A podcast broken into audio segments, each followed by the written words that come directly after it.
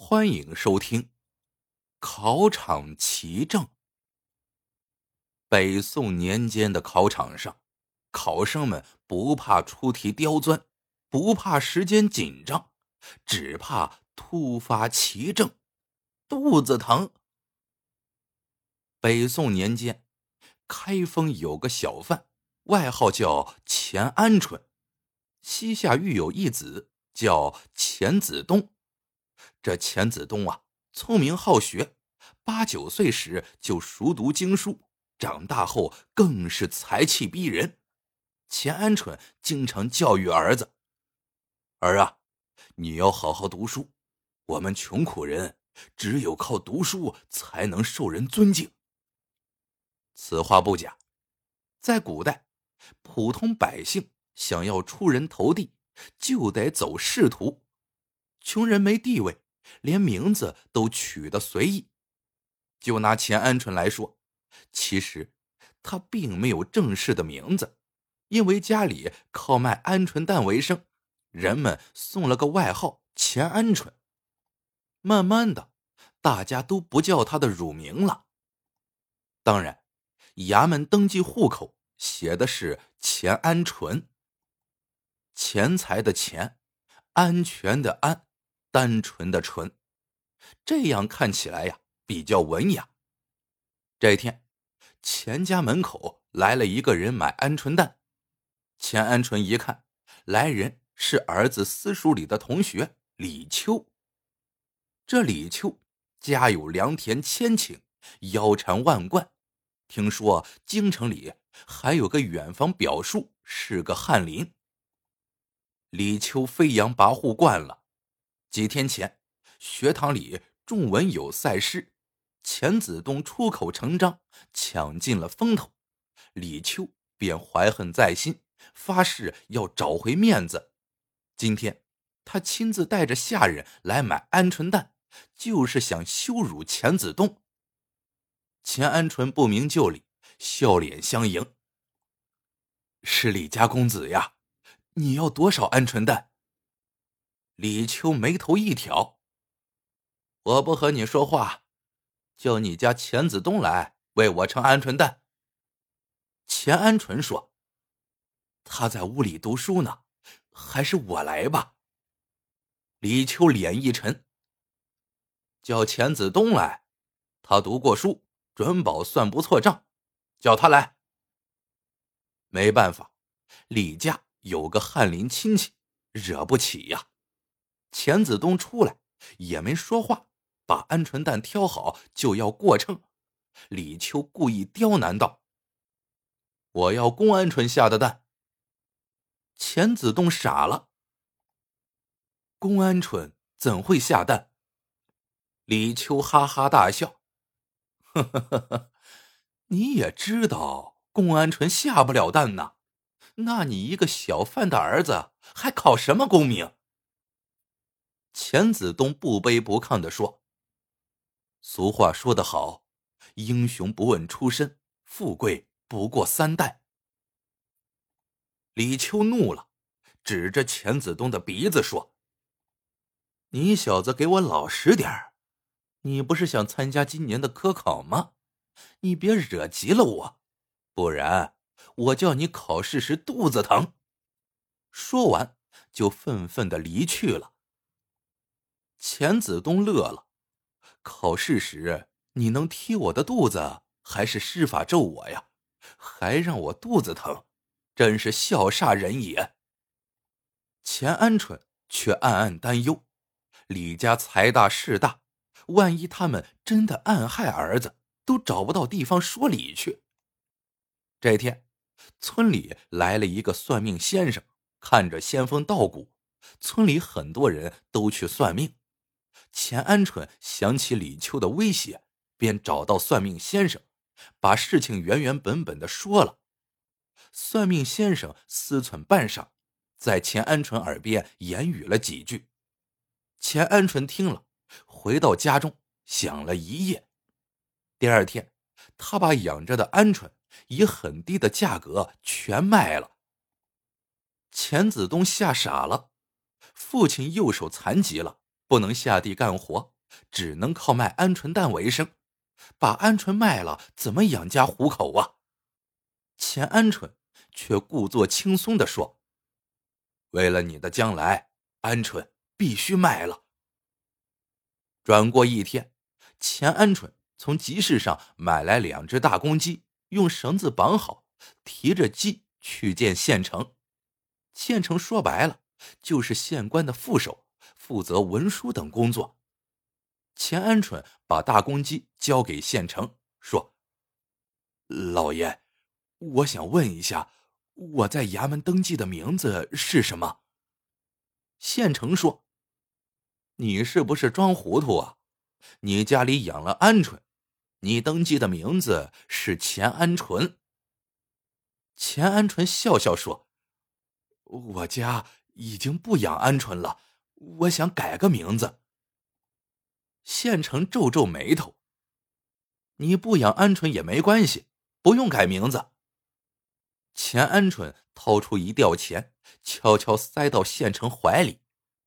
老爷平时公务繁忙，炖两只鸡补补。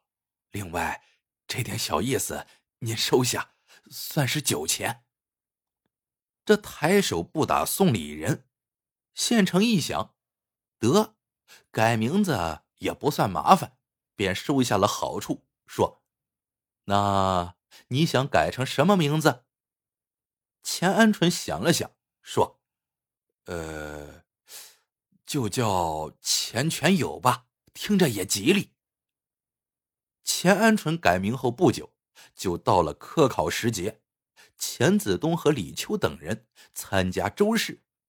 钱子东想起李秋说过，要让他考试时肚子疼，就时刻留意着，别让李秋在自己的饮食里下了药。北宋科考，考生都必须对号入座。开考没多久。钱子东邻桌的一个考生站了起来，捂着肚子对考官说：“我肚子疼，答不了卷。”考官走了过去，考生指指卷子上的一处，考官低头看了看，随即点头放行。钱子东傻了，考试时真有人肚子疼，那个考生坐在自己隔壁。是不是李秋慌乱中下错了药了？考试完毕，钱子东找到李秋，怒道：“好你个李秋，你是不是想给我下药，误把那人当我了？你真是小人之心！”李秋却一脸茫然：“你在说什么？”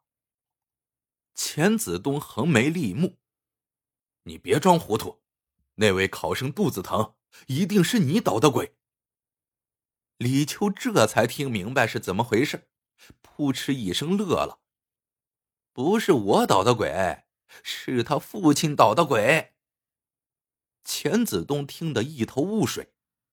很快，周氏成绩出来了，钱子东和李秋都顺利通过。接下来要参加省试。这天。去年来过村里的算命先生又来了。这回，钱鹌鹑把先生请进屋里，沏上茶，好生招待。先生果真是厉害呀！我听了你的，我儿果然考试顺利，不然怕是要得肚子疼了。先生点了点头。以前我就说了，你必须改名字。你现在叫什么名字？钱鹌鹑说：“钱鹌鹑改成了钱全有了，听着吉利。”先生一听愣了，随即说：“你真糊涂啊！这跟没改有什么区别？”钱鹌鹑道：“先生什么意思啊？”先生说：“你叫钱全有，全。”本身就是好词，用这字的地方极多，像什么子孙双全、文武双全，而且“全”通“犬”字，谐音都得回避。有这个字也是常用字，也得改。钱鹌鹑说：“那就请先生给我改个名字吧。算命先生说：“行，我好人做到底，送佛送到西，你就改名叫钱四愣吧。”钱安纯皱皱眉头，有点难以接受。死愣，这多难听啊！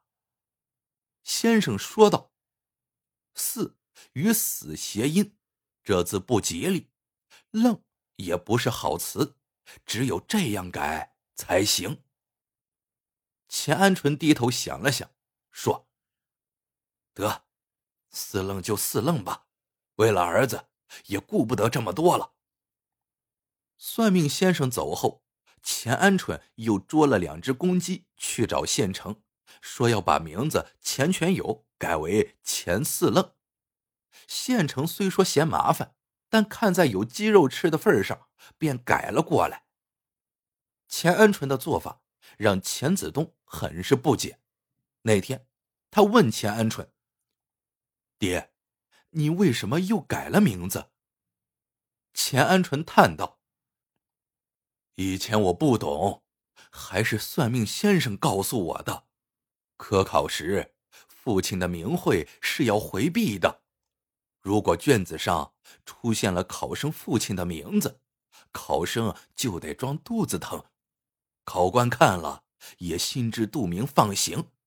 如果这考生装作没事。”即使以后做了官，要是被朝廷知道了，不但乌纱帽不保，还要做一年的班房呢。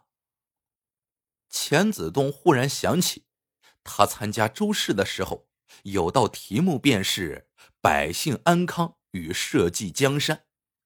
那个肚子疼的考生，听说他父亲名叫赵来山，题目中有“山”字，这就犯了名讳。